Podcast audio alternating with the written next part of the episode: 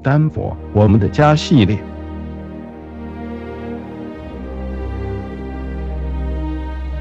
这是一个在大山里的小镇，好多的屋子都已经年久失修，看上去有一些历史的旅社也几乎荒废。街上也不时的有游民和酒鬼咆哮。虽然在雪山一旁，但似乎时间在这个地方停止数十年如一日。滑雪设备还蛮阳春的。这是伊丽莎白·佩普基和友人到这个科州小镇的第一印象，但他却爱上了这里的宁静，这里的与世无争。再往后的几十年里，这个小镇就如他和先生的世外桃源。他们一手一脚把这个小镇从一个蓬头垢面的姑娘打扮成了雍容华贵的公主。这一年是一九三九年，这个小镇叫做埃斯彭。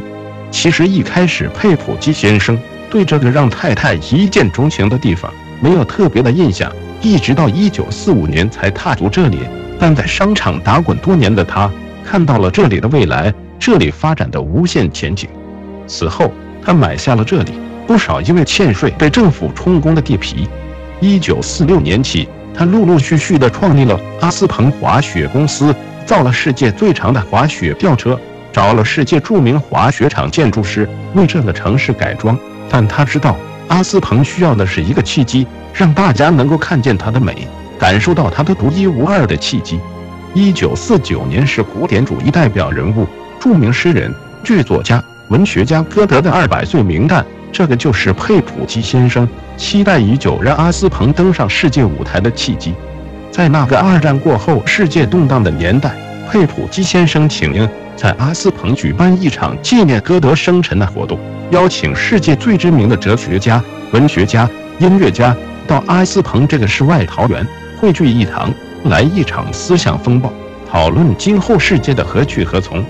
他广发英雄帖，邀请了数千位有影响力的绅士名媛到阿斯彭来欣赏。被誉为二十世纪最杰出钢琴家的鲁宾斯坦演奏，来聆听曾经拿过三次普利兹奖的美国著名小说家、剧作家桑顿·怀尔德，曾经提名过十次诺贝尔文学奖、七次诺贝尔和平奖的德国神学家马丁·布伯、著名西班牙哲学家加塞特等等，带领当时世界思想的剧情，分享他们的所思所想。而最让人津津乐道的是，这个活动还邀请到了从未踏足美国。一生在非洲奉献行医，被誉为现代基督的丛林医生圣者史怀哲驾临。这是史怀哲一生唯一一次来到美国，让世界媒体聚焦阿斯彭，提升了阿斯彭的高度，也打造了阿斯彭这个名牌。两年后，安塞尔·亚当斯在湖畔拍下那张让世人惊艳的鹤灵山美景，自此永远改变了阿斯彭和鹤灵山的命运，则是后话。而后。佩普基先生创立了世界著名的阿斯彭学院，这些年来，每一年都广邀群贤到这里高谈阔论，各抒己见，让阿斯彭论坛成为了带领世界思想潮流的华山论剑，也让阿斯彭如同一颗明星一样继续发光发亮。